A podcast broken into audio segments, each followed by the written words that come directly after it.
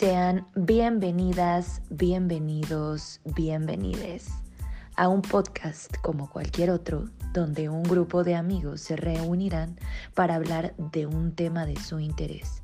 Esto es Té de Manzanilla, un podcast que no sirve para nada, pero cae con madre. Comenzamos.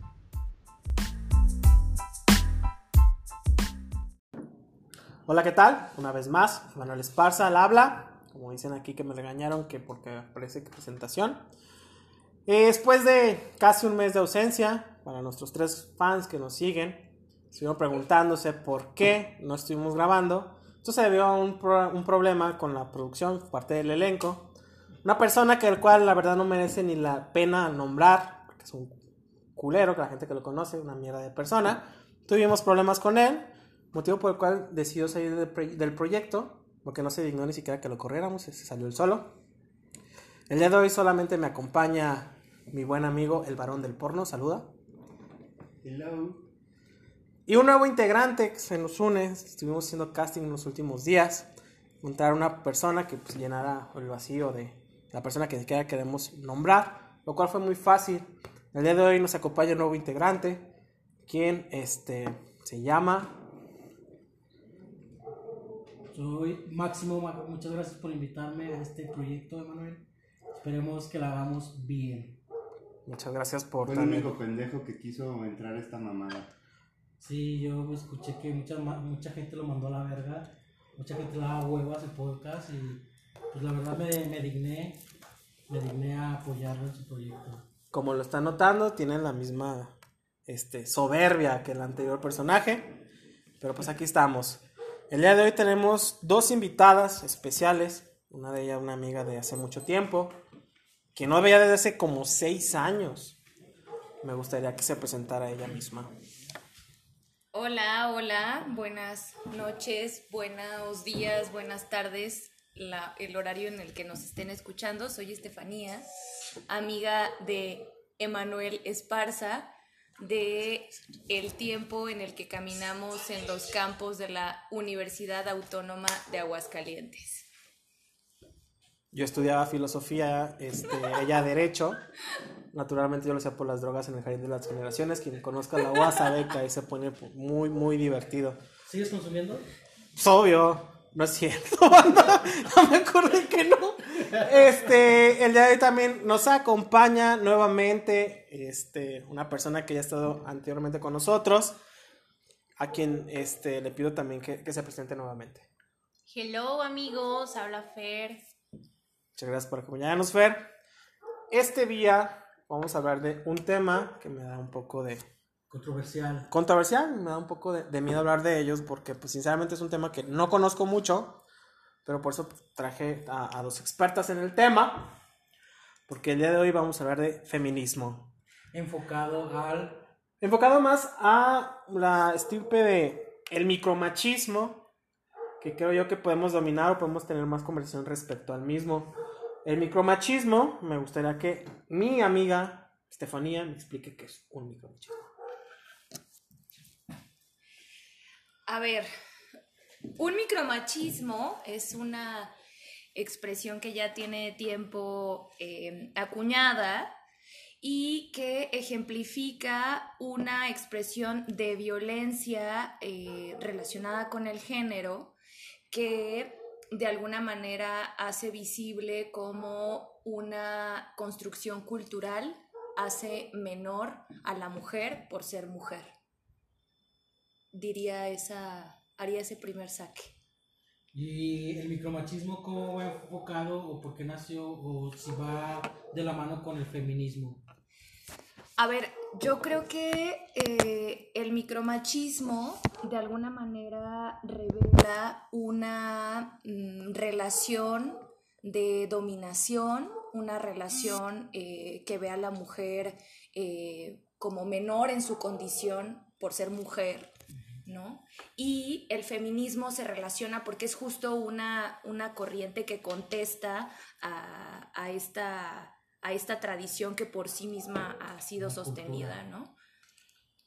Es decir, nos rebelamos ante una imposición, ante una dominación, ante una violencia sostenida ante las mujeres y digamos que el micromachismo de alguna manera eh, es, un ex- Impulsa. es una expresión de- de- del machismo, ¿no? De un sistema patriarcal que de alguna manera domina y que se siente Superior. superior, exacto. Como lo acaban de escuchar, Ivette es una persona muy, muy instruida en, es- en este tema. Me gustaría hablar de, me gustó o quisiera hablar del ma- micromachismo porque muchas de las costumbres, tal vez del mexicano promedio, eh, son consideradas actualmente como un micromachismo. Porque pues, son acciones o actitudes que a través del tiempo lo hemos manejado como algo normal. Eventualmente, actual, en la actualidad, pues ya no son vistas este, de la misma manera que pues, pudieron haber sido vistas en los años, no sé, de la revolución, cuestiones así.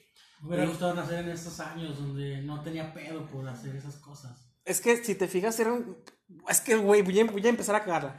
Pero era algo muy, muy salvaje, güey.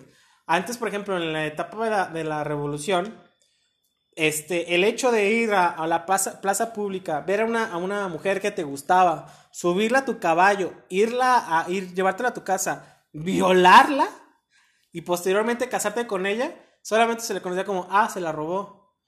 Oh, pues ya, ya, ya no nos queda más que el hecho de que se casen, pues para proteger la, la honra de la familia. Evidentemente las circunstancias han cambiado. O sea, sí estamos hablando de que, por ejemplo, subes a tu carro hoy.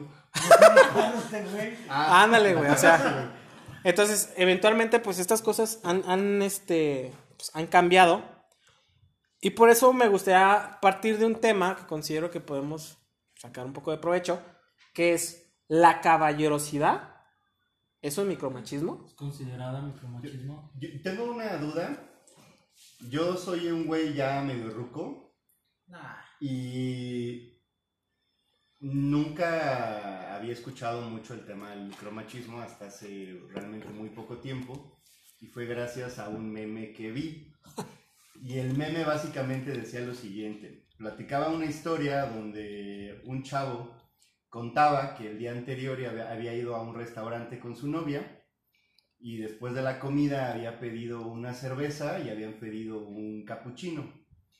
Y el mesero llegó con las bebidas y le dio el capuchino a la novia y la cerveza al hombre, cuando al re- al realidad habían pedido las cosas de manera inversa y el mesero no se tomó la molestia en preguntar. Entonces, este cuate decía o hacía un reclamo público y decía, es que estos son micromachismos, tengan cuidado con esto, no los fomentemos. Y había un comentario en el meme que se me hacía muy correcto, muy válido, que decía, compa, si al mesero le valió verga, ¿por qué a nosotros nos debe de importar? Y yo vengo a poner eso aquí. ¿Por qué nos debe de importar que le lleven a la mujer el capuchino en lugar de la cerveza? ¿En qué le afecta a la mujer que le lleven un café en lugar de una bebida alcohólica? De esa manera se ejerce una violencia contra ella por considerar que entonces no debe de beber alcohol sino un café? ¿O de qué manera se le hace menos por este tipo de cuestiones? ¿O hasta dónde está el límite en poder establecer o poner de pretexto cualquier conducta para denominarle micromachismo? Creo yo que esto va, este, por la cuestión de que damos por hecho, o por la naturaleza, que la mujer es el sexo débil, la que tiene que ser como que la frágil, la que no toma, la que, este, tiene que ser como que más moderada en esas cuestiones.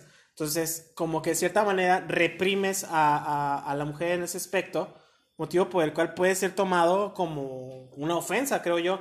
Yo, yo creo que hay que como diseccionar o tamizar la definición propia de qué es un micromachismo. O sea, una de las, de las características de la expresión micromachismo es que implica un maltrato psicológico, físico y demás. En esta expresión que, que, que ponen sobre la mesa, evidentemente no existe un maltrato, pienso yo, ¿no? Entonces, eh, son más cosas que pasan por el, el ámbito de pareja, de cómo, cómo se consensan eh, cierto tipo de cosas y eh, no, no caer como en polarizar que todas las expresiones que implican un tipo de condescendencia, porque ni siquiera tendría que ser llamada condescendencia, sino es como un plano de igualdad o quizá de cuidado también, que la otra persona en, algún momento el hombre eh, eh, puede, puede de alguna manera ejemplificar una acción de cuidado, pues no, no tendría mucho sentido llamarle micromachismo.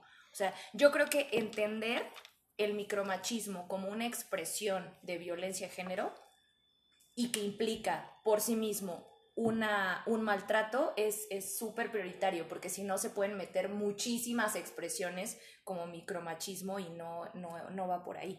Creo que desvía la atención a las cosas verdaderamente importantes, ¿no? Ponen también de ejemplo que el hombre pague la cuenta. A una mujer le debe de ofender que su pareja pague la cuenta. Yo puedo exigirle a mi pareja que ella siempre pague la cuenta porque es una mujer independiente con capacidad económica suficiente. Yo creo que ahí es apelar al diálogo. O sea, el, pensar que una mujer puede eh, asumir el pagar la cuenta implica que te sentaste a hablar con tu pareja a ver qué tipo de trabajo tiene, qué tipo de, de ingresos tiene y hacer consensos de decir cómo vamos a entrarle a construir esta relación. O sea, no, no creo que implique así de bote pronto de tú pagas porque eres una mujer independiente. Bueno, tendría que venir antes el a qué te dedicas, eh, qué tipo de relación tenemos, cómo te concibes. O sea, yo creo que no es como ver quién más, eh, quién tiene más fuerza que otro, ¿no? O sea, creo que es es... Y es que yo estoy notando como que yo creo que en, tu persona pues sí, sí ves el micromachismo o, o, lo que, el significado de esta palabra como, como lo que debe de ser, pero en realidad en la sociedad no se ve de esta manera. Exacto. O sea, a lo que, a lo que va el varón del porno este, es de que la sociedad, al menos en México y en España se ha visto mucho también, este, se ha construido, pero este, muy radical este, ya un, feminismo muy que va a los extremos. Yo creo que ya, ya está cambiando. Para mí, yo he considerado que ya no están buscando igualdad las mujeres, sino lo que están buscando es la superioridad, este, de, ser superiores al hombre y no manejar una igualdad como tal. Entonces, de, esta, manera, muchas mujeres se sienten ofendidas. hay veces que, que, he visto que muchas mujeres se sienten ofendidas hasta porque les abren la puerta del carro este, he visto mujeres que se sienten ofendidas por, por este, decirle, si van cargando un garrafón, decirle, oye, ¿quieres que te ayude? O sea, el hecho de que, de, de que un hombre eh, muestre valores, valores que vio en la casa, que a lo mejor consideran que son valores machistas, a lo mejor, pero son el hecho de, de, de, como tú dices, una forma de protección hacia la mujer, que la mujer a lo mejor no lo pide no pide esa protección, pero... Claro, y está bien, ¿no? está, bien verbalizarlo bajo los canales eh, pacíficos del diálogo y demás. A ver, yo creo que ahí hay que entender un poquito de dónde viene y cómo ha ido modificándose todo el movimiento feminista. O sea, el hecho de que actualmente exista una actitud más contestataria de un movimiento feminista que lleva años, siglos, significa que no hemos sido escuchadas, que la violencia sigue incrementando y que esa actitud de decir, no quiero que me abras la puerta, quiero que me trates como igual, viene de una herida que es símbolo de violencia y también es símbolo de impunidad. O sea, porque también no hay que dejar de lado el, papel de, del Estado, el papel que ha sido súper indolente, que hasta que pintas una pared, dices, tu caso tiene un poquito de relevancia y no es así, ¿no? O sea, sí creo que llega un momento en, el, movimiento, en la realidad actual, que dices, ya basta, ¿no? Ya basta y, no quiero eh, que me, cuides, quiero que me veas como, como tu igual y sentarnos a dialogar y que tengas como la capacidad de verme como lo que soy, como una persona como un ser humano que puede llevar las riendas de la vida igual. Pero, pero hasta dónde, hasta dónde es, esa capacidad este, porque lo que dice también el varón es muy cierto, en el sentido de que sí quiero igualdad, quiero igualdad en estas circunstancias, pero en otras circunstancias quiero, este, o dicen, es que yo fui creada a la antigua, este, hasta dónde es la crianza hasta la, a la antigua y hasta dónde es esa igualdad. Y yo lo entiendo, yo lo entendería de lo respecto a lo que dices, si yo en algún momento pudiese tener una pareja que sufrió violencia, una violencia muy arraigada en su domicilio o a lo mejor una violencia desde la niñez, porque puede suceder, sea, una mujer a veces vive una violencia desde la infancia y busca un marido o busca una pareja este de acuerdo a esas circunstancias que ella vivió y continúa la violencia fuera de ya fuera del, del núcleo familiar con ahora con una pareja. Y llega un momento donde dice ya basta de violencia y si en ese momento me dice sabes que es que yo viví mucha violencia este, ya no me violentes más en esta forma, yo me siento violentada en estas circunstancias, bueno, pues lo, lo, entendería un poco, pero hay veces las que más hacen esa revolución son las que menos han sido afectadas. Este, las que más, este, desgraciadamente, las que más han, han vivido esas circunstancias son un poquito más tranquilas y, y, se prestan al diálogo. Yo creo que hay otras personas que ni siquiera han vivido esas circunstancias, pero ellas diciendo, yo lo hago por las que sí lo han vivido, se, se escudan en esa circunstancia para, para hacer un, este tipo de, de, de eventos.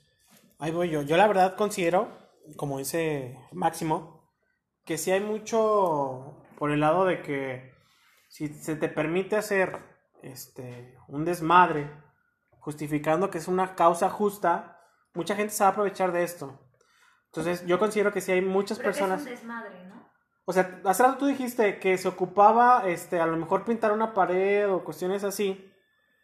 Todos hemos sido testigos de lo que hemos visto en redes sociales incluso lo hemos visto aquí, por las cuestiones de que pues pintan paredes, este, agreden personas y pues se hace, realmente se hace un, un buen desmadre, un buen... Se visibiliza el movimiento. Es- pero, pero hasta dónde, hasta dónde es prudente. Se cometen delitos. ¿Hasta Pues dónde, es es que prudente, sí. ¿Hasta dónde es prudente ese movimiento? A, a lo que vamos mucho, y la pregunta de, de muchos hombres, y que a lo mejor no se ha externado mu- por los hombres, porque porque han dejado, hemos dejado que las mujeres estén en su movimiento, este, en las circunstancias que lo deseen. Pero ¿hasta dónde es prudente ese movimiento o esa afectación patrimonial? Cuando afectas al Estado está bien, pero cuando afectas ya este, este Al locales comerciales de personas físicas que están sal- que salen a trabajar, que salen o que yo el día de hoy este después de, de 15 años de estar laborando este en un lugar con un patrón, junté un dinero y, y quise este poner un negocio y ese negocio me es vandalizado y yo no tenía ningún ninguna ningún seguro que cubriera esos daños Vehículos estacionados. este, hasta un vehículo que pues, sufrí o batallé para comprarme ese vehículo y es vandalizado, ¿hasta dónde es justificado ese movimiento? ¿Hasta dónde, hasta dónde ese, ese movimiento puede realizar actos de vandalismo o actos de, de solicitud de liberación?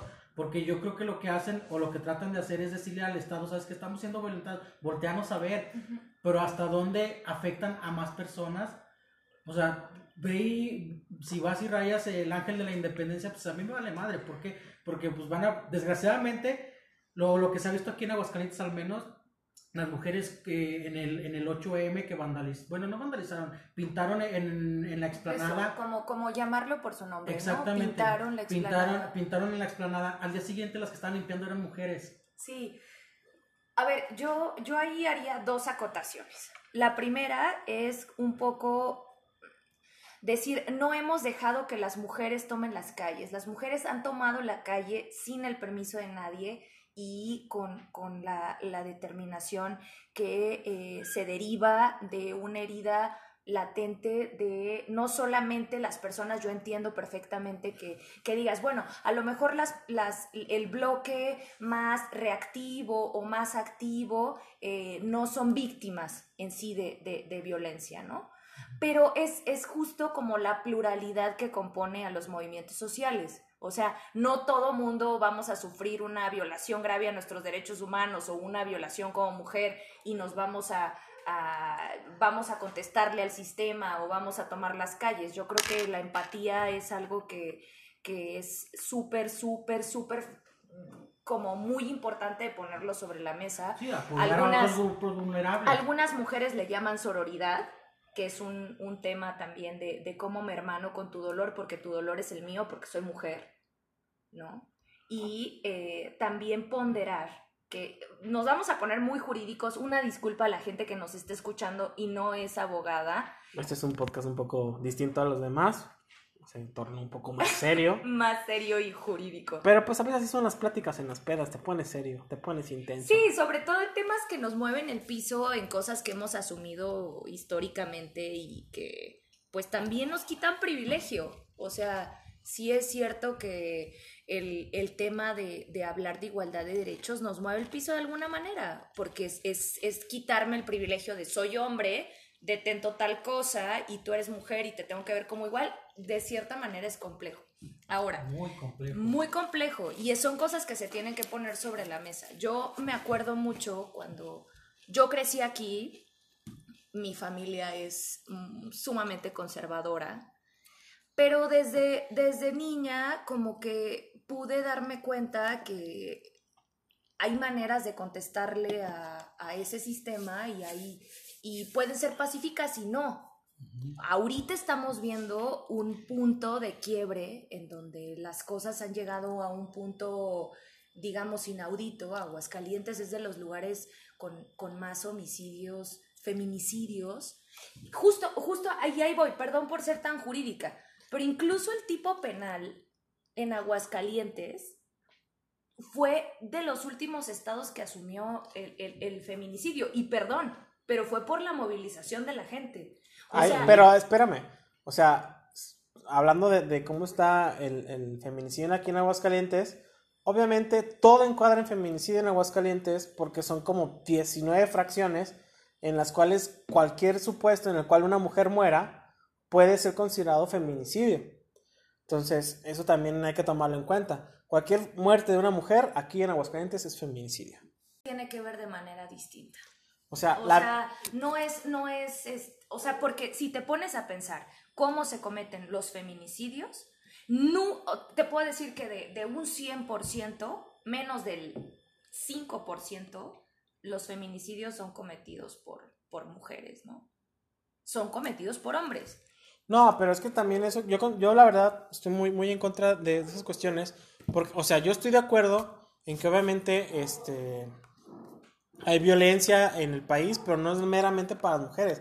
También los hombres somos, este, víctimas de, de esto. Si- No, de, de hecho, de hecho, el mayor número de, en México, el mayor número de muertes es de hombres. y no hay un varonicidio, hombrecidio, no sé cómo, se, cómo, cómo ponerlo, no lo hay.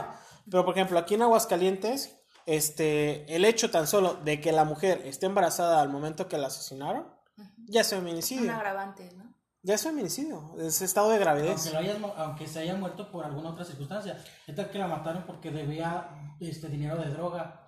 O sea, pero por, ver, el, pero- pero por el hecho de que estuviera embarazada, ya fue feminicidio.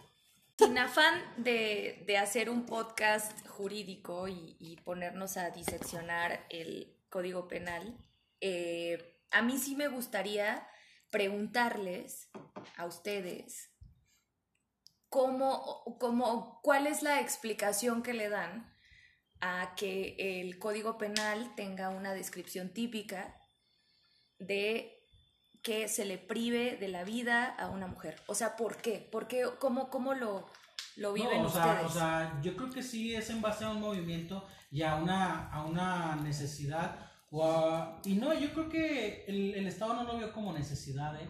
lo vio más este, como se una respuesta a una respuesta exactamente. ante un movimiento. Ante un movimiento y simplemente ya ponlo en el código. Ujú.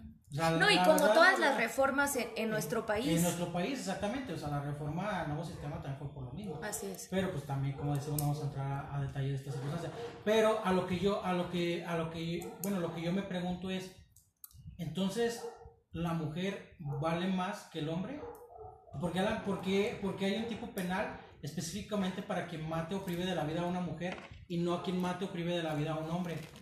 Me ¿Por qué- parece por qué súper es más interesante. penalizado, penado, porque es más penado este, que maten a una mujer y no que maten a un hombre. El hecho de que haya, o otra pregunta, el hecho de que hayan reformado el código hace que las personas digan, ya no voy a matar mujeres.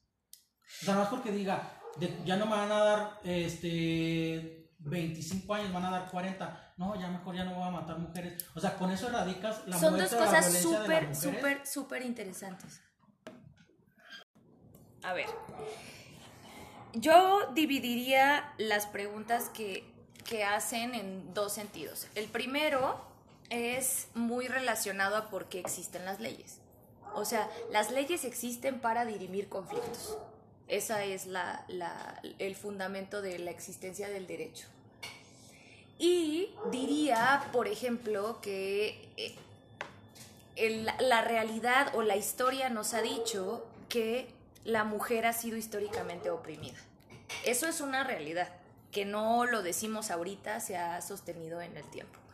Y que ese precisamente es el origen de que exista un tipo penal que penalice la privación de la vida de una mujer.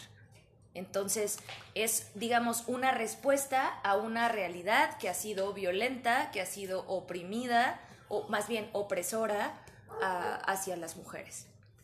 Y, y efectivamente existe, existe un tipo penal. Ahora, ahí la relaciono con el nivel de penas que se imponen por una persona que se encuentra probablemente responsable de, del delito de feminicidio.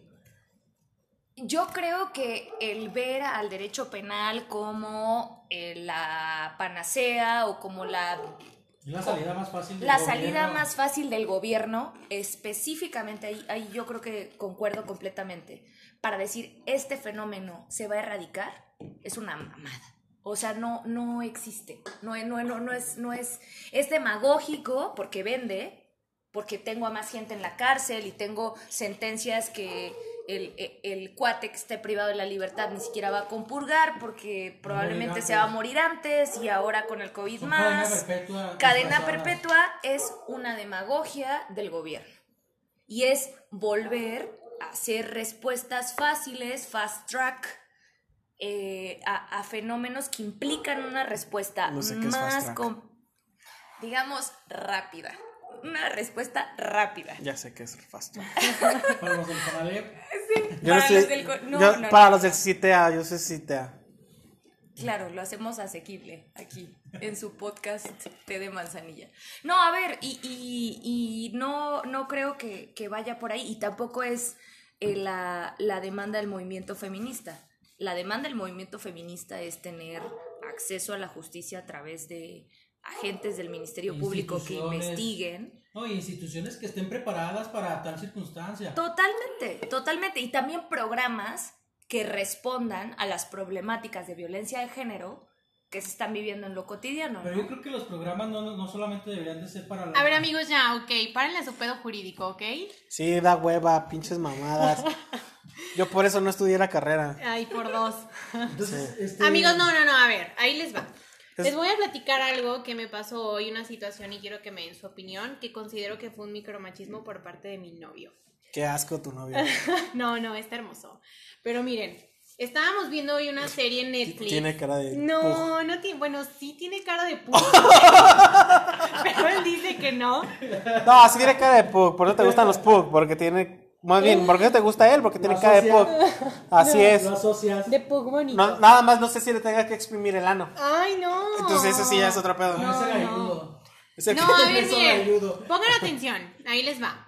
Hoy estaba con mi novio, este, y estábamos viendo una serie en Netflix que se llama Glow Up, eh, se trata de maquillaje.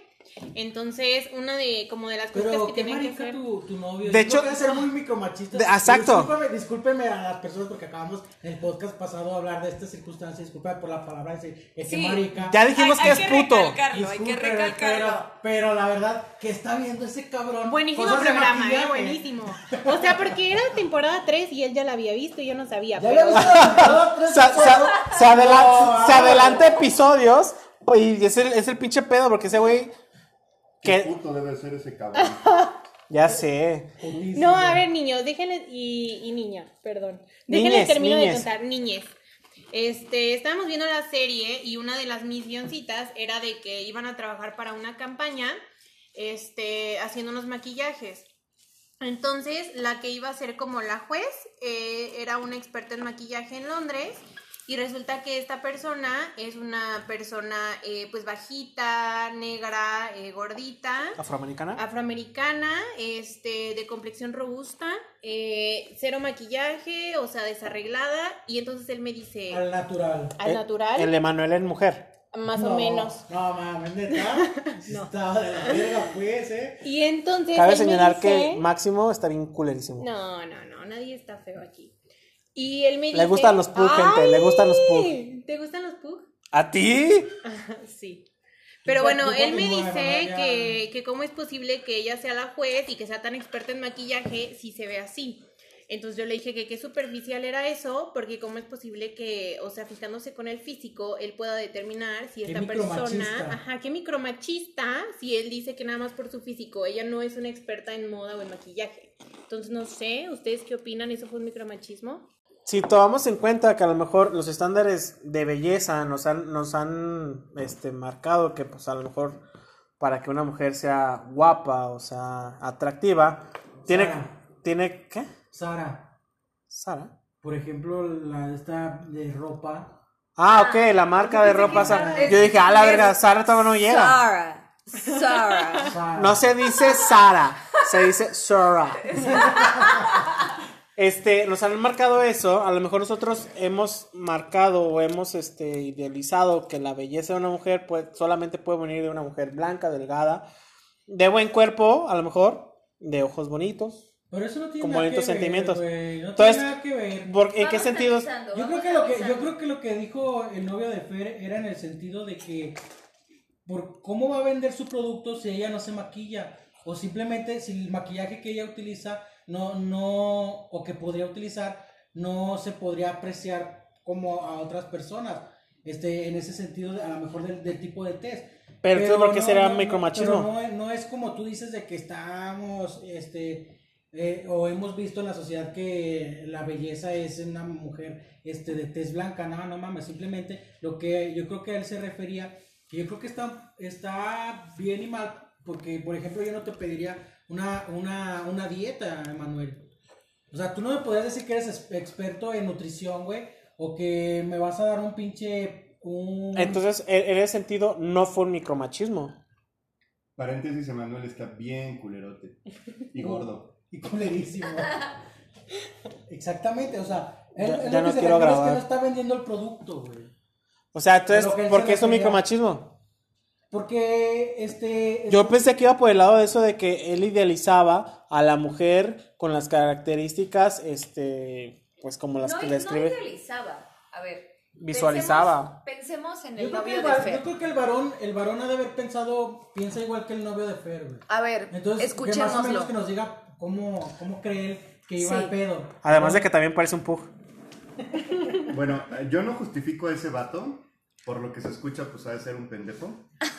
Pero creo que el Creo que le gusta el porno de enanos. Con lo que se inició, eh, a mí me queda claro que aquí han mencionado algo que es totalmente cierto y que lamentablemente pues los hombres nunca vamos a poder entender, que es que pues, a lo largo de la historia pues siempre a las mujeres se les da un papel inferior en cualquier ámbito eh, de la vida, económico, laboral, de pareja, etcétera. Incluso ahorita ya no es comprendible cómo hace 50 años no podían votar, cómo hace 100 años no podían trabajar, cómo no podían escoger con quién casarse, etcétera. Eh, ahorita es a lo mejor algo inaudito, pero que todavía pasa en ciertas partes del mundo. Y yo creo que es totalmente comprensible pues ese, Movimiento. eh, ese, ese dolor intergeneracional, ¿no? Que se lleva ya de muchas situaciones. Nosotros nunca lo vamos a poder entender, como tampoco nunca vamos a poder entender, por ejemplo, por qué una persona de color es tan susceptible a los temas de, por ejemplo, la esclavitud o ese tipo de cuestiones. No lo- nunca lo vamos a poder entender. Eh, creo que aquí lo que hay que definir bien es hasta dónde ese micromachismo rebasa o puede sustituir a lo que al menos en la cultura mexicana, en la idiosincrasia mexicana, se define como caballerosidad por parte del hombre hacia la mujer, que no en cualquier parte del mundo existe. De hecho, existe más en los países latinoamericanos que en países europeos, por ejemplo, donde la mayoría de los hombres son mil veces más patanes que los hombres latinoamericanos o mexicanos, pero que lamentablemente pues las mujeres no lo ven así porque también a veces idealizan pues con una pareja eh, güera europea, ¿no? Y, y el punto al que quería llegar es, Por eso soy yo Por eso no tienes pareja. Por eso no tengo pareja. yo en particular tengo una pareja que es una mujer profesionista, es exitosa, es independiente económicamente. ¿Te refieres a Eh, Máximo? No me necesita para mí en lo más mínimo. De hecho, creo que yo soy un bulto para ella. No me necesita en lo más Bien, mínimo. bien ahí. Muchas felicidades pero- por eso. Eres un bulto Yo creo que muy viejo. no está de más Pero en que bultote. ella Pinche bultote sepa viejo. que si ella necesita, por ejemplo, que la apoye en cambiarle una llanta, yo sin problema lo voy a hacer. No sabes, pendejo. Aunque tal vez entonces yo le podría decir, oye, tú no sabes, Yo tampoco. mejor te enseño y entonces tú cámbiala para que ya no me necesites. Ah, estás diciendo O- la del pescador. Ejemplo, ¿Hasta qué punto puede llegar a ofender el abrir una puerta de un coche, el, eh, lo que aquí en México se hace mucho, como pasar a la persona del lado de, de la banqueta? ¿Y sabes el origen de eso? De los inmuebles. De los muros. Fíjate que creo que sí, es por un tema de que las prostituían o algo así. Verga. las ofrecían. Yo, yo me la sé diferente. A ver, sale un a perro. ver. O sea, primero es un perro. espérense, espérense. Yo sí quiero terminar de escuchar el mensaje que nos está dando el varón, porque creo que es sumamente relevante, porque es justo un mensaje que toma en cuenta las demandas básicas del movimiento feminista y lo hace, lo hace como real en la vida cotidiana, ¿no? Ok. Entonces, como les decía, O sea, Como le acabas de decía, decir es, ya del lado- Ya cállate, mano, deja que termine. del lado de la puerta, porque el perro. Ya, síguele, culero. Termino rápido. Adelante, adelante. Entonces, eh, creo que muchos de los ejemplos que, que la sociedad o incluso las mujeres eh, actuales ponen como micromachismo, realmente pues no es micromachismo, porque realmente no trae aparejado pues ningún tema de violencia en contra de ellas. Ahora, hay algunas situaciones que pasan todos los días que considero que sí son, por ejemplo, lamentablemente es muy dado que si te va a ver como profesionista o te encuentras en alguna situación social con un hombre y una mujer, aunque la persona interesada sea la mujer, tú siempre te diriges al hombre y siempre cierras el trato con el hombre. Al hombre le dices cuánto va a costar el servicio, al hombre le dices las condiciones del servicio, etcétera, aunque la cliente sea la mujer.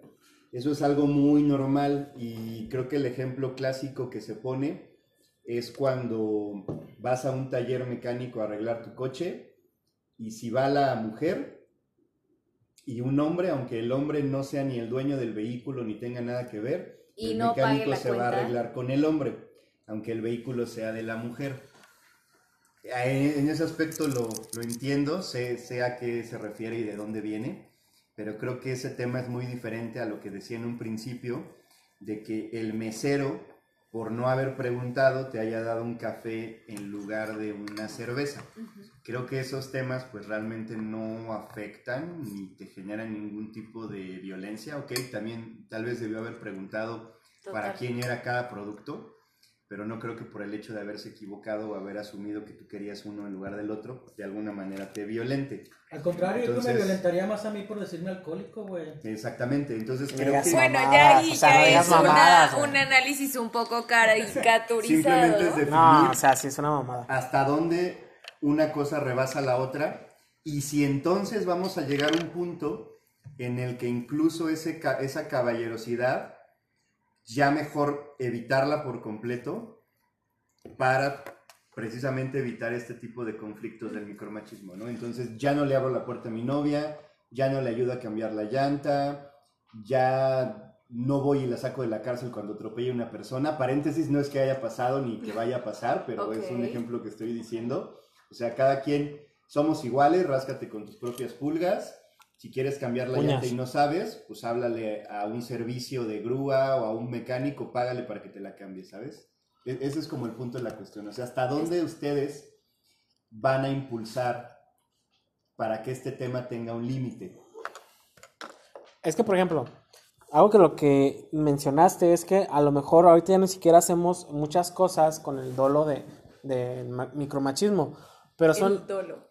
pues El sí, dolo. Pues Para sí, los que la no sean intención. abogados. la intención. O sea, no tengo la intención, la, intención de ser como que machista, pero son acciones muy arraigadas a través del tiempo que, este, pues sí recaen en eso. Por ejemplo, se me ocurren a mí ahorita dos ejemplos, creo que nada más uno, ya se me olvidó el otro. El primero es el, el decirle a una mujer dama.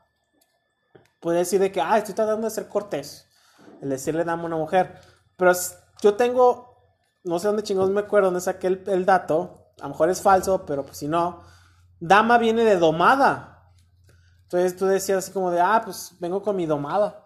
Entonces a lo mejor tú, ay, ¿cómo estás, bella dama? O cualquier cosa como para tratar de verte cortés. No, pero yo creo que ahí puedes como decir qué significa para ti ser...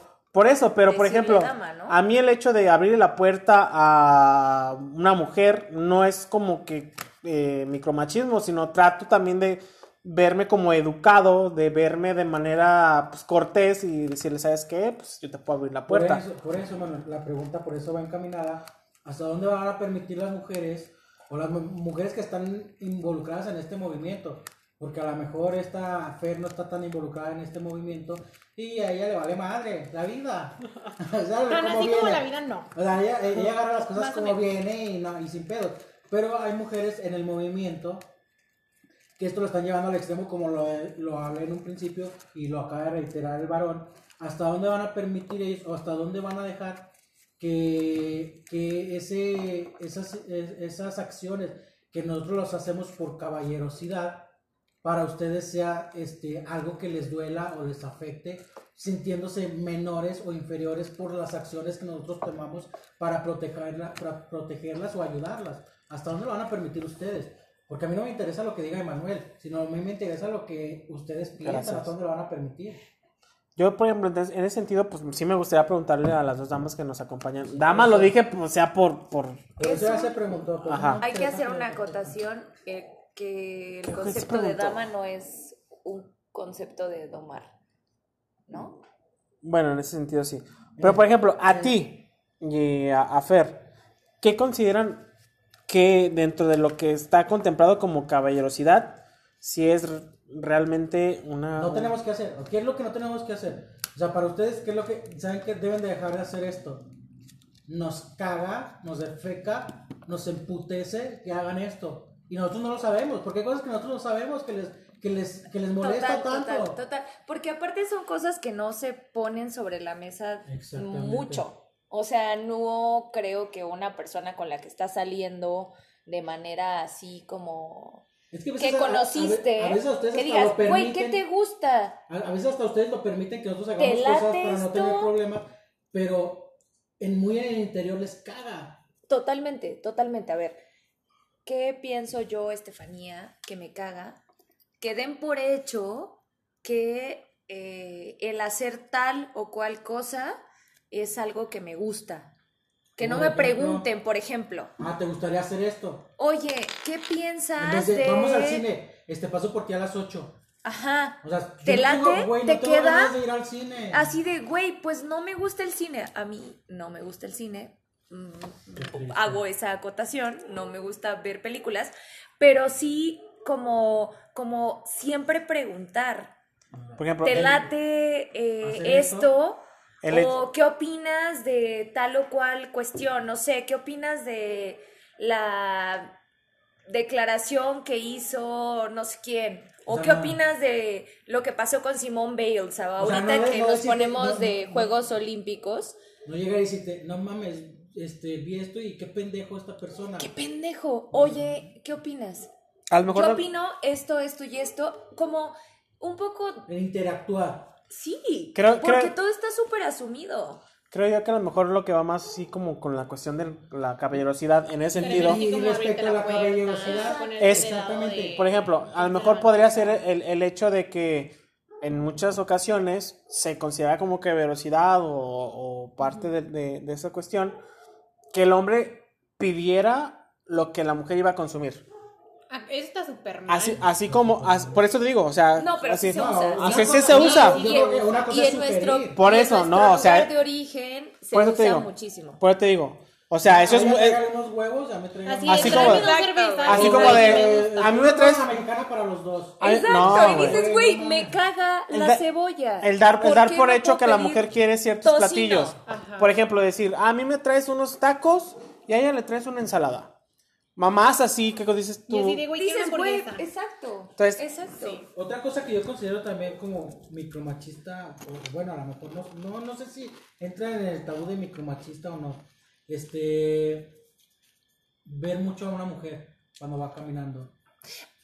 Yo tengo un pedo ahí, la verdad lo, lo asumo, me disculpo, me causa una tiricia, una ansiedad cabrona. ¿Qué es tiricia? Bueno, no sé, una ansiedad mm, desmedida, o sea, un pedo muy fuerte.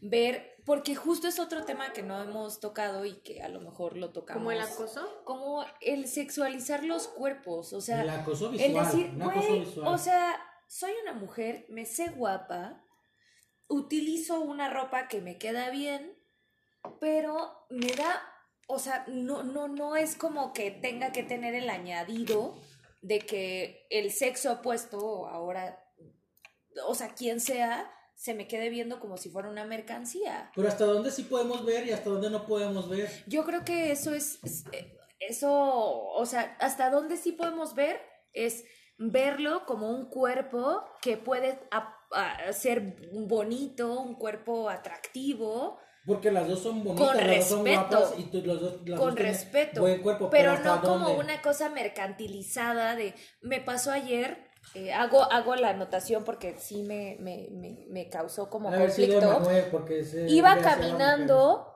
hace mucho que no salía aquí porque no vivo acá, y me topé como un grupito de güeyes. Pasé, la neta es que no llevaba ni siquiera un vestido, una falda, una cosa así, y fueron como, como sonidos de decir, güey, no, o sea, así. Es que, por ejemplo- Sí, sí, sí, por ejemplo, dices, güey, qué horror. No, Eso que- es un, mm, una, un tipo de violencia, te sientes acosado. Y yo creo que a todas las mujeres nos ha pasado mil y una veces Sí, en nuestra claro. vida. Y le seguirá Total. pasando, yo creo, No, porque no, la no. verdad. la- Pero es justo, es, es que es Lo que justo. se quiere erradicar. Justo. ¿Por qué no puedes salir a la calle con un vestido? Porque hay formas, de Tranquila. ver, hay formas de ver a una mujer, la verdad. O sea, es que cuando usted le veo que viene una persona, una mujer, volteo hacia donde va a caminar y va a pasar por ahí y la puedo ver sin que se dé Total, cuenta. es- exacto. Pero eso es de seguir con la mirada sí. a una persona. Y cuando te hacen comentarios así como lascivos, es como de, uy, uy, no, no, no, te da un coraje así terrible. Y te sientes como agredida. Sí. O sea, te sientes como vulnerada y decir, güey, no mames, o sea, no puedo ponerme una cosa que esté más entallada porque me siento más vulnerable. Sí, así es. A mí me pasaba mucho, perdón, en nuestra alma mater, decir, no puedo ponerme un traje sastre porque van a ver más cómo me veo, a van a ver más qué pienso, ¿no? Y, y eso no, o sea, creo que ahora no es así. Ahora es, soy esto, pero también soy esto. Y eso es gracias al movimiento feminista. Apuntó su cuerpo y luego su mente. Porque la gente está en Spotify y no ve las- los gestos. Perdón, perdón, gente que nos escucha en Spotify. Pues Solamente nos escuchan eh, ahí. Eso también tiene que ver mucho, no tanto en el, por el movimiento, lo considero yo. Ujú. O sea, yo no lo considero co- por el movimiento, sino yo creo que también tiene que ver con la madurez de las personas y también el cambio que, que ha venido surgiendo pues, todos con la vida. Pero yo creo que yo a los 20 años no buscaba un cerebro. Sí, Sí ve que estás bien Pero no pendejo, solo es madurez, es educación. o sea, pero, pero yo, pero yo a los 20 años no buscaba eso, ahora lo busco. Ahora me es atractiva más una mujer inteligente que un buen rostro. Pero antes, antes no es que no es que no lo pensara, sino que me valía madre. O sea, no me valía madre si era inteligente o no, simplemente, ah, está muy bonita la persona y, ah, quisiera salir con ella o alguna circunstancia de esas. Pero yo creo, para mí sí tiene que ver con la madurez, es, ese, tipo, ese tipo de cosas. Este, que ya voltees a ver a alguien, a una persona veas atractiva por, por muchas más cuestiones que las físicas. Pero a veces hasta los señores de 50 años te faltan al respeto cuando ni siquiera estás así de que, uy, este con el escotazo y aunque lo tuvieras, o sea, ni siquiera te tiene por qué faltar al respeto por tener un Ah, no, no, no es justificable de ninguna manera.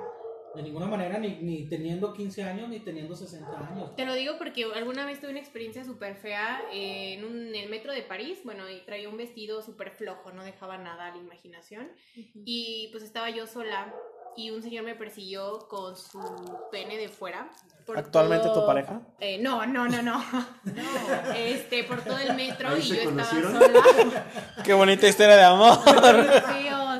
Y no, la verdad es que igual pues me sentí súper vul- vulnerada, agredida, pero es que- estaba o fuera de sea- mi zona de confort, no se imaginan lo mal que me sentí, lloré horrible hasta que unas personas me pudieron ayudar porque nadie me entendía, no, no, fue Es que, es que sí, no- no, yo creo que nosotros como hombres, bueno, Y muchos- justo es la respuesta que ahorita de bote pronto surgió. O sea, ante una vulneración, ante una expresión de violencia hacia las mujeres, la primera reacción es un poco de risa. Y no en un mal sentido, o sea, no viene de un mal lugar.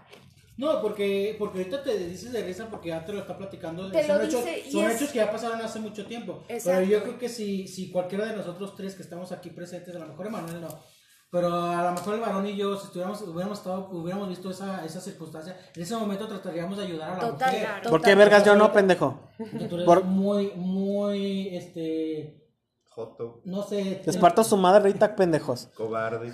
A ver, párate, culero. Sí, para no decir una palabra. No digas mamadas, güey. O sea, obviamente Cobarde, güey. tú siempre vas a quedar quedar bien, güey. Pinche máximo décimo meridio, hijo de una madre asesinada de la verga, güey.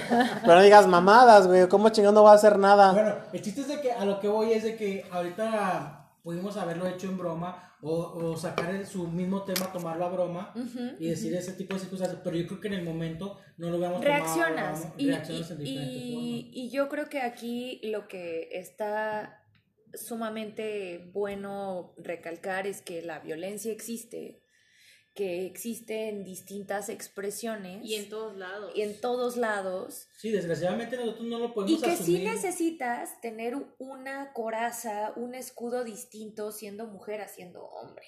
Porque incluso quienes me ayudaron en primer momento fueron dos mujeres. O sea, cabe recalcarlo que dos mujeres, o sea, me acompañaron hasta donde yo tenía que ir, o sea, todo el tiempo me abrazaron y me dijeron, tranquila, estamos aquí contigo, no te preocupes, o sea, y es como que dices, no inventes, o sea, estuvieron conmigo todo el tiempo. Total. Sororidad, como dices. Es que nosotros, nosotros no lo entendemos en esas circunstancias porque nosotros no hemos vivido ese grado. Como hombres no, no conocemos ese grado de, de violencia que, que pueden sufrir las mujeres. Por eso no nos sentimos a lo mejor este, tan empáticos Total. Este, porque no lo hemos vivido. A lo mejor yo en mi casa yo no veo cuestiones de violencia. O sea, gracias a Dios yo no veo cuestiones de violencia. Y, y uno vive en un mundo color de rosa, este, pensando que todos viven como, nos, como uno Total. vive. O sea, si uno no tiene violencia en su casa, piensa que las demás personas no tienen violencia en su casa. Entonces por eso a veces dice, es, es muy extremo, es exagerado esta circunstancia, porque nosotros no hemos vivido una cuestión tan radical o tan, tan, tan, tan extrema como, por ejemplo, lo vivió Fer en su momento. Y que hay otras personas que lo viven todavía más cabronamente, ese, ese tipo de violencia. Sí, hasta un Sí. punto de no estar aquí platicando con nosotras y nosotros eh, porque perdieron la vida en el, en el transcurso, ¿no? Pero yo creo que este tipo de ejercicios ayuda un montón a poner sobre la mesa cómo cosas cotidianas pueden visibilizarse y decir, de pronto creo que vienen de un lugar que no sería como lo que debería de ser, ¿no? Pero bueno, volvemos a la pregunta de- del varón.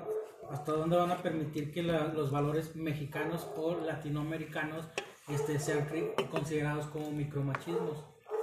Yo creo que en la medida en la que vulneren o que signifiquen una violación, a, una vulneración a tu ser como, como mujer. O sea, yo no tengo un pedo, por ejemplo, si me dicen, te abro la puerta. Yo digo, güey, gracias, o sea, está, está chingón. Pero si tengo un pedo, cuando me dicen, sobreentiendo lo que piensas, digo, brother, perdón, o sea, no... Tienes que pensar como yo. Pues no sabes qué pienso, pregúntame, ¿no? Tú, Fer, ¿qué consideras de esas circunstancias? ¿A ti te gusta que te abran la puerta del carro? Sí, a mí sí me gusta.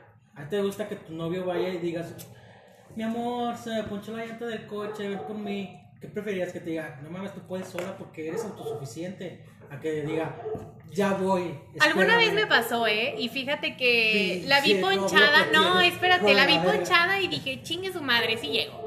Y así me fui al trabajo con la llanta toda ponchada. Me ha pasado, me ha pasado. este, y ya después, pues mi novio bien lindo fue por mi coche a que le cambiaran la llanta. O sea, sin que se lo pidiera, pues. Sí, son acuerdos, son acuerdos. Y creo que una vez también tu novio, eh, una vez que se te ensució el coche, fue y te lo lavó y varias cosas, ¿no? Sí, bien lindo. Se me cayeron unos cafés de Starbucks en mi coche y le di ya, yo súper triste le dije. Y fue por mi coche para que lo lavara. ¿Eso sería micromachista? Se escucha buen pedo el güey.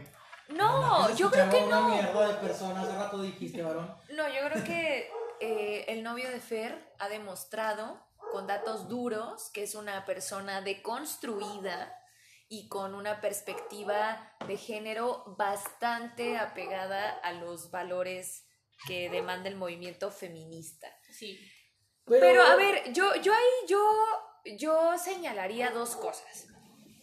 Uno, tener súper claro que una relación de pareja es como un contrato, y perdón para la gente que no es abogada otra vez, sí es un acuerdo de voluntades y siempre tiene que tener una cláusula de cómo poder allegarse de más elementos para decir, oye, frente a, a un nuevo contexto, ¿cómo lo, Pues yo creo que no lo llevamos? Yo creo que no solamente las relaciones de pareja, cualquier tipo de relación. Total, total. Bueno, ahorita, como hablando, del Hablando de eso, porque ajá. también una relación de amistad Justo, podría entrar ese, justo. ese tipo de contextos. Este, ¿tú, has, ¿Tú en tu movimiento has conocido personas muy ex- extremistas? Sí, claro. Sí, sí, sí. ¿Como qué tipo de...? de Es que hay corrientes. Un- no hablamos mucho al principio del podcast como de las distintas corrientes del feminismo, pero hay una corriente, por ejemplo, el lesbofeminismo, que únicamente puede interactuar. Ahí vimos el sonido de la apertura de una cerveza. Qué rico. Y es como mujeres que no pueden tener como, o, o que ven que no pueden tener interacción con el sexo opuesto, con los hombres. Yo, Ese es como el extremo. yo, por ejemplo, he tenido una experiencia con, con dicho... ¿Qué? ¿Cómo le dijiste? Movimiento. Eh, Corriente. Corriente, con esa corriente. Porque yo la verdad considero que el movimiento no debería ser separatista. Y muchas veces lo hacen separatista. Yo creo que lo que estamos tratando de buscar o lo que tratan de buscar con el, con el feminismo es este la igualdad, ¿no? Entonces, ¿por qué de que hacer una división entre hombres y mujeres? Yo en, en su momento, una ocasión aquí en Aguascalientes, en el Excedra, estaba yo sacando a mi perro a pasear, normal. La excedra, para los que nos escuchan de otras latitudes, Que no es nadie, pero no, sí, claro que sí. es como el centro de Es de como la explanada del centro histórico de la ciudad de Aguascalientes. Yo estaba con mi Cuna perro del Bajío. y la verdad vi mucha gente reunida, no vi en su momento el sexo, en la mera donde está el águila, enfrente de la catedral, el águila creo. Y me acerqué con mi perro y una feminista extremista, considero yo, Dijo, lárgate de aquí. me dijo, "Ah, dice, no se permiten hombres. Yo solamente estaba paseando a mi perro. Y le ¿Sí digo, llevas bolsitas de, bas- de basura para sí, sí, sí, sí, las llevaba. Eso es irrelevante. Entonces, este, Es muy No, es relevante. muy relevante. En Té de Manzanillo estamos súper de acuerdo con cuidar las calles de Y el Aguascalientes. medio ambiente. El A mí medio- me vale riata ese tema. Si Pues- Sí, confirmo, ¿eh? Las compañeras Ah, sí. te dijeron que era un movimiento de mujeres. Cosa Ah. que estoy de acuerdo. ¿por qué? El movimiento feminista es per se o por sí mismo integrado por mujeres. Los hombres pueden considerarse aliados, pero el movimiento no es de ellos. Porque tú Verga. ellos, las personas que están aquí, no pueden ser considerados como personas que en sí mismas... O sea, yo no puedo luchar por, las, por los derechos de la mujer si no soy puede ser mujer. aliado, puede ser aliado, pero no puede ser integrante del movimiento. Bueno, y si yo voy caminando por ahí, ¿por qué me corren? No, no, o sea, no te pueden, o sea, sí te pueden correr, porque Bueno, no pueden, su- o sea, me pueden pedir que me retire. Te pueden O decir, sea, no, no, "Oye, no pueden correr, o sea, yo perdón". puedo decir, Entonces "Chinguen tú- a su madre, y aquí me quedo. Tú con... Sí, tu libre tránsito. Y, Pero, sí, claro. pero, ¿por qué hacer eso o por qué decirle a la gente, a los hombres, sabes qué, vete de aquí, este movimiento es feminista? Digo, y yo creo que Manuel le puede haber dicho, güey, no vengo contigo, vengo a pasear a mi perro. Totalmente. No, Y- pero y le inclu- pudieran incluso- decir, ok, sigue paseando No, tu pero es que no te, Tú, no, tú no porque, te, tú, tú porque eh, estoy viendo que tú en tu movimiento eres muy, muy tranquila y todo, pero hay gente muy radical y muy... No, pero es No, que no y- entiendo el pinche, el pinche, la pinche idea del separatismo. Porque, por ejemplo, después de que mandaron a mí a la verga, literal. le un- dolió. Podemos aquí vislumbrar que le dolió en su corazoncito. Después de que mandaron a mí a la verga, se acercó. Y a tu perro, y a mi perro, que también es macho, nos mandaron a la cabe verga. recalcar. También mandaron a la verga un señor. Y el señor le contestó: Es que estoy cuidando a mi hija que está ahí adentro. O sea, se supone que él está cuidando a su hija y le dicen: No, a la verga, a la verga, puro pinche. Bueno, no dijeron, pura mujer, váyase a la verga que la chingada. Y corrieron al señor, un señor, unos cincuenta y tantos, sesenta años, que solamente estaba acompañando a su hija para que se pudiera este, manifestar o para poder ser parte de, de, de- la idea de este desmadre, lo corrieron a la verga. Entonces, yo considero, la neta, considero, yo sí estoy muy en contra de que pues, supuestamente el movimiento es este pues de igualdad, porque tiene que ser exclusivamente de mujeres. O sea, Como la casa del árbol de Bart Simpson. La exacto. primera vez que metieron a una mujer, se cogió al Milhouse. No. Y es la historia. de Pero la es que también, pero también si ponemos eso, hay que tomar en cuenta que muchas mujeres, se la voy a cagar, pero ni pedo. Van ahí a ver a quién se cogen. Exacto. No la cagues. no ya la, cagué, cagues, Ya la pero cagó. ya la cagué, Ya pero la cagó. muchas mujeres se hacen pasar por feministas para decir sí a la verga, a la verga los hombres, valen verga los hombres, venga chepa acá, mija. Eso es bien claro, sí, sí, sí, sí, sí, sí. No entiendo a lo que te refieres. Este, los movimientos de, de, este, lésbicos o... No lésbicos, Pero pero, eso no tiene nada que ver. Sí, Pero- no, no, no. entonces ¿por qué, por qué no se excluyen a los hombres? Porque es un movimiento que deriva De mujeres de y solo para mujeres. ¿Tú te has sentido oprimido históricamente? Pues claro. No Vive creo, muy- no, O sea- no creo, no creo que Se sea han por escuchado, ahí. se han escuchado los anteriores. Es gordo y feo, Exacto. y Se han, se han escuchado los anteriores, los anteriores ahí- episodios. Estos culeros se la pasan oprimiéndome y diciéndome cosas. Bueno, estos culeros que yo soy nuevo. Les El- el cuento, nuevo y les el- y cuento, el les otro, güey. cuento, les cuento. Entonces- Emanuel es una persona robusta, de complexión, de... vete a la verga, güey. No puedes decir que no. soy feo así. No, no, no digas mamá. Es muy subjetivo. O sea, el tema de si eres guapo o guapo. El punto aquí es que Es completamente opuesto a la opresión que, ha, que hemos sentido como mujeres, históricamente hablando. personalmente te pregunto, ¿te has sentido oprimida? Sí, claro. ¿Cómo dónde? Me he sentido oprimida desde las opciones que he tomado, como se podrán percatar la- todas las personas que están sentados en esta mesa somos abogados, No, yo no. abogades. Bueno, y uno está Es un mundo- terminar su título. Qué asco. título. Es un mundo completamente varonil. No. Sí, claro, No. por Quiero, supuesto. quiero- quiero hacerles una pregunta. Yo ahí quiero hacer una acotación. O sea, de la, ¿cómo se dice esto? De la planta de maestros de la carrera, ¿cuántas maestras mujeres tuvimos? Emanuel Esparza. Estefanía Galván. Ah, ¿verdad? ¿Qué se siente? Este, no sé, unas 10. Tuvimos cinco maestras mujeres. Si digo 6, ¿gano? No. No, ahí te va. Hay- hay- Cinco hay- hay- maestras hay una mujeres. circunstancia que se está viviendo en, en, un, en el ámbito federal. Ok. La Lo voy a cuota de decir, El género. Poder Judicial Federal. De esas Ok. La cinco cuota mujeres, género. una La es la cuota de presidenta género. magistrado. La cuota de género, exactamente. ¿Tú crees, tú crees que, que está bien esa cuota de género. Sí, a ver, yo creo que, y ya nos pusimos otra vez legaloides, ya hay que hacer un podcast alterno. No, no, de- no, pero, pero en verdad es que, por ejemplo, si, si 10 hombres, 10 mujeres hacen un examen Ok, para hacer, ah, para tener algún puesto como un juez o un secretario de acuerdos, este, y, y de esos siete hombres sacaron mejor calificación y nada más tres mujeres sacaron buena calificación, tiene que decir, no, es que necesito cinco mujeres y cinco hombres. Aunque esas, aunque esas otras dos mujeres que vayan a poner hayan sacado una pésima calificación.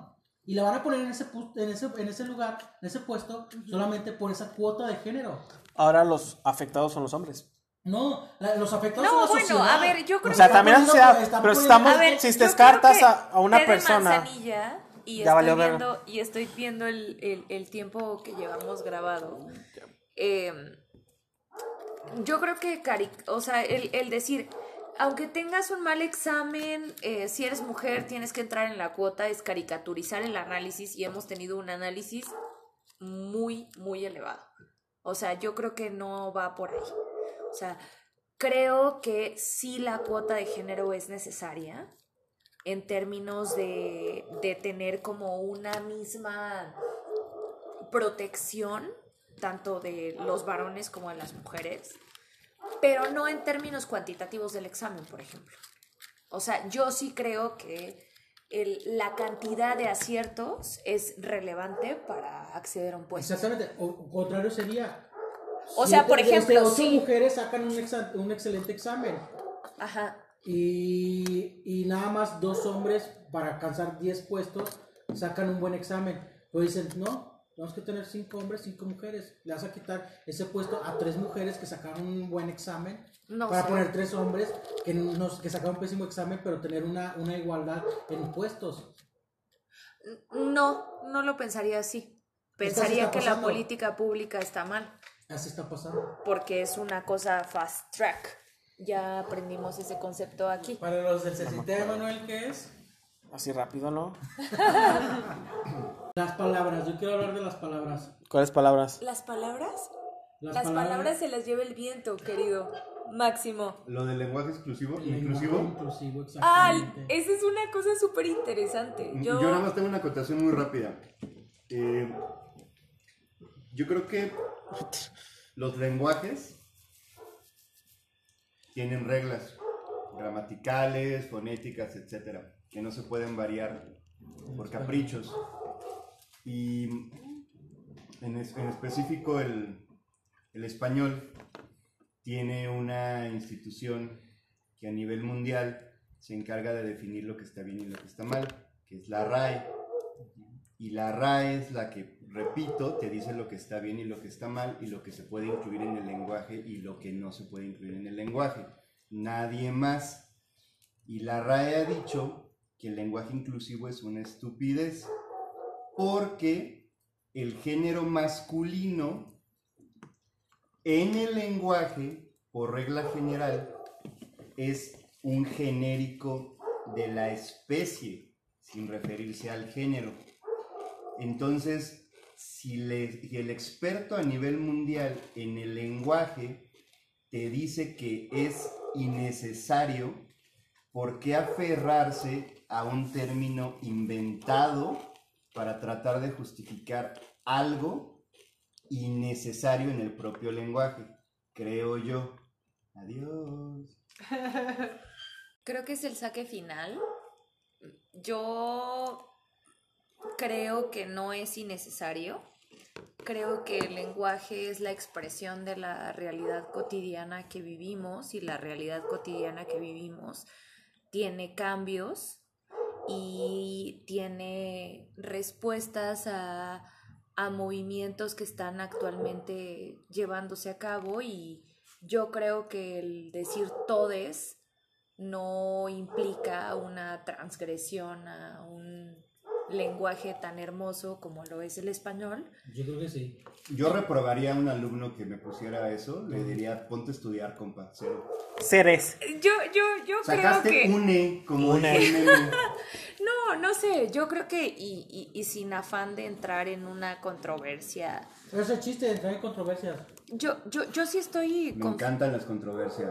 Bueno, El chiste es pelear. La verdad, el chiste es pelear para que la gente se entretenga. Yo- Y cada quien tenga su punto de vista en la, en la casa que nos escuchan. Queridos. Ellos digan, ¿sabes qué? El varón tiene Querides. la razón. Querides. Este, o, o de este, tú tienes la razón. Este, Yo creo que, querides, los que nos escuchan ya tienen muy claro las vertientes ideológicas y posturas políticas que se sostienen en esta mesa. Y yo creo que el lenguaje sí tiene que ser una expresión de lo que vivimos en la realidad cotidiana. Hay mucha gente que no se identifica ni con ser mujer ni con ser hombre y que creo que tiene que tener una cabida en este mundo y creo que el no, y lenguaje la tiene. y el lenguaje La tiene cosa. que dársela. No, no es la cosa. Ni hombre ni mujer. Pero no, es una, No, no es una cosa, es un ser humano. una persona. La persona. Le La persone. Le- la no, persone. O sea, no manches. Y yo creo que el seguir sosteniendo que Ser humano sin él. las o la- personas o los Ser humano. sujetos nos eh, conglomeran a mujeres y hombres es una falsedad. Quítale el Porque, artículo al sujeto y ya. Porque no puede seguir siendo el sexo opuesto, en este caso los hombres, los que digan que estamos todas ahí. Hay que seguir diciendo que estamos ahí presentes y si decir les personas nos da cuenta que estamos presentes, hay que exigirlo.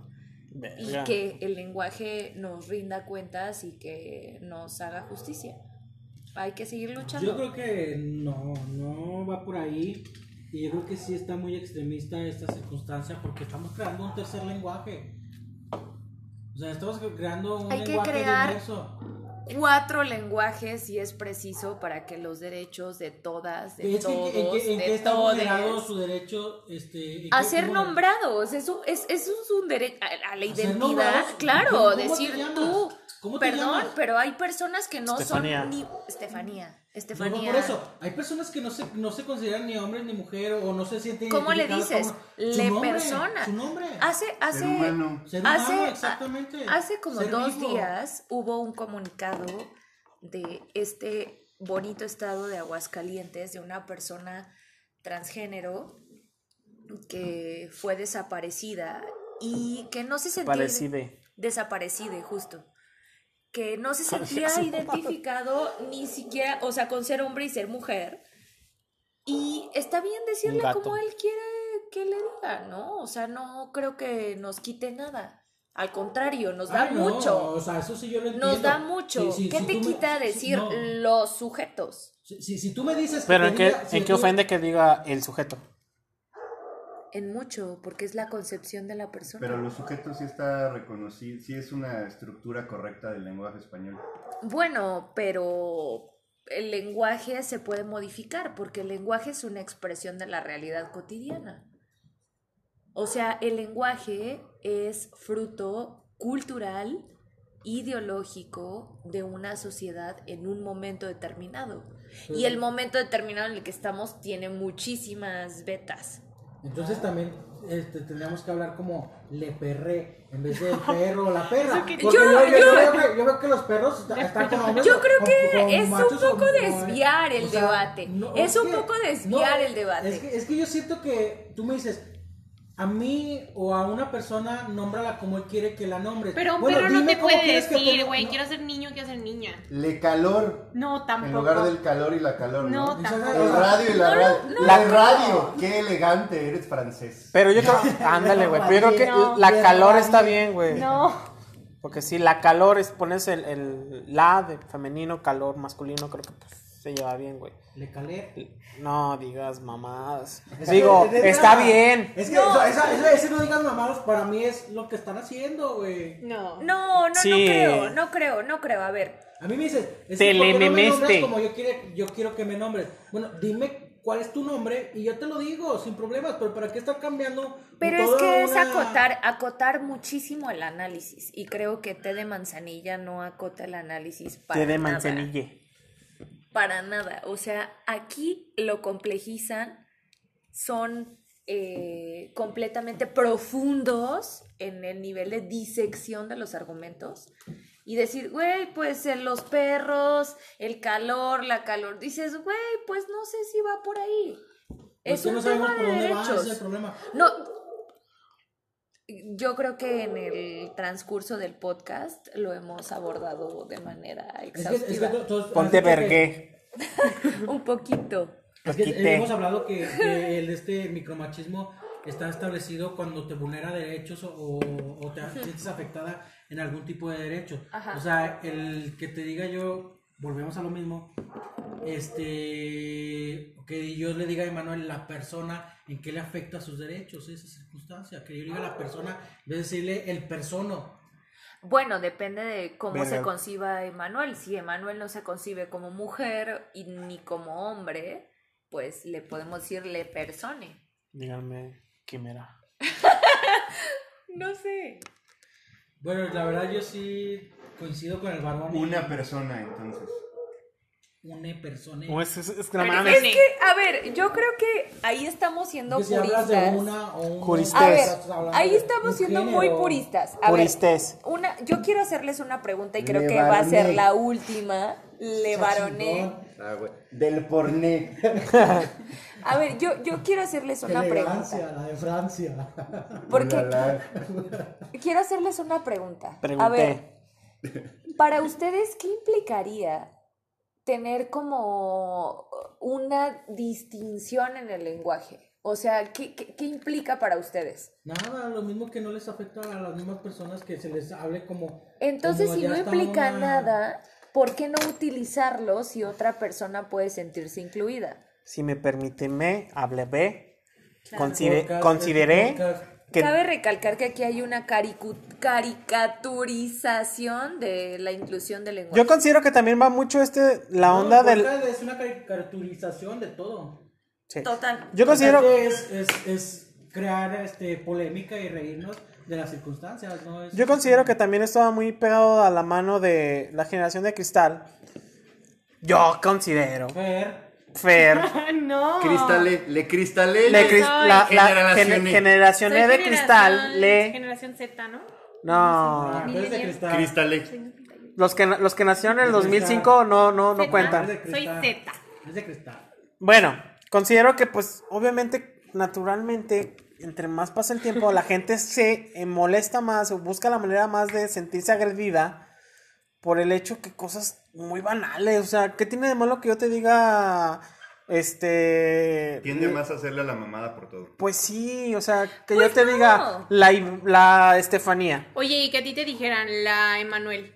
No hay Qué pedo. chingón. Así me dicen Está Emma. chido. La varón del porno. Me di... La máxima. lo acepto. Pero, lo pero es acepto. que, es que- Díganme mujer o si sea, quieren, no está, hay bien, pedo. está bien. O que a mí me dijeran Está, está el bien, Fer. Está bien, es que, mira, a lo mejor en el momento de, ay, no me hagas esa mamada que, pero nunca estaríamos de que ya queriendo cambiar el de este, la RAE. No, por eso es a lo que se refiere Estefanía. O sea, si no te identificas como él ni como ella, ¿por qué te tienen que decir así? Pues no te digo así, dime, me llamo, no sé, dime Chía. Chía. Pero ¿cómo, Y- cómo y las digo cómo- chía cómo les hace sentir incluidos? No, No, es que, Exacto. No, es que, O sea, es que yo creo que es un cambio. no, No. Y como todos no, los cambios cuesta trabajo. no es necesario. Podemos hablar. no es Entonces tengo En que, otro tengo que preguntarle, le puedo, te tengo que preguntar, ¿con qué, con qué cosa o con qué te sientes identificado para decirte de esa manera? Por supuesto. ¿Tú con qué te sientes identificado? ¿Con una mujer? Yo me siento Te identificada. puedo con decir una la mujer Stephanie. Heterosexual. ¿Le puedo decir la Stephanie? Sí, claro. ¿Y si te dijeran nada más Stephanie? Pues ¿Está bien? está bien. Entonces, ¿por qué tengo que decirte le Stephanie para no ofender a nadie? Porque yo no estoy identificada con una persona que no se siente identificada con una mujer o con un hombre. Verga, eso está muy complicado, la verga.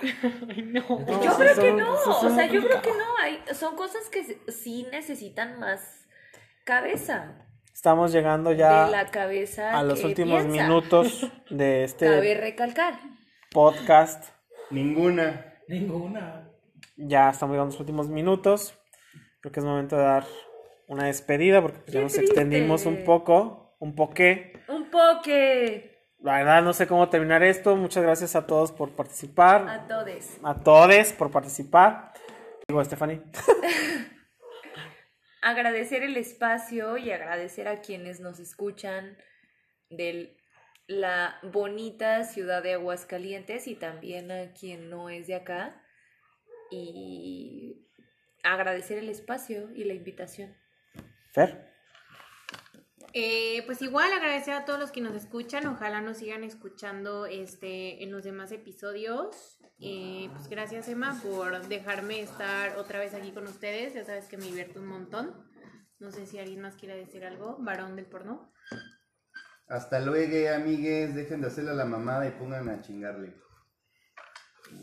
Chavos, como escucharon, pregúntenle a su amiga, a su novia, este, qué es lo que quieren hacer, si les gusta salir a algún lado, Como la llamen. Bien, este, otra cosa, ya no sean cabrones, no las vean tan pinche sádicas a las mujeres, sí, también. no son un objeto sexual.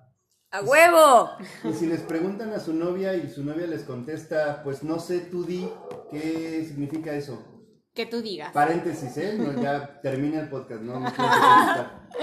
A ver, Eh, pues no estoy de acuerdo con lo del este, con El lenguaje inclusivo. el lenguaje inclusivo. Yo creo que tendría que platicarlo con una persona, este, que esté afecta a esa Lingüista. circunstancia. No, No, no, no. Una que se sienta afectada que se por el lenguaje. Ah, ok, afectada por una persona lenguaje que no, que No binaria. Exactamente. Solo conozco dos, que es Ellen Page y ¿cómo se llama el...? Y Demi Novato. Y el varón del porno. Ya no es Demi, es no sé qué sea. Deme. Le Demi. Deme. Le Demi Lovato.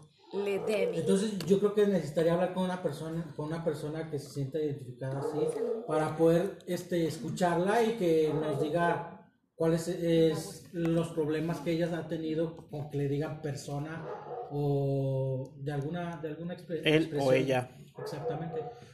Pero les agradecemos que hayan escuchado. Yo creo que si dañamos a alguien no fue con la intención, si los afectamos no fue con la intención. Este, hasta luego, espero continuar con este podcast que nos siga invitando mi querido Emanuel. Querides, les queremos. Esto fue Té de Manzanilla, un episodio distinto a los que le anteceden. Espero que les guste.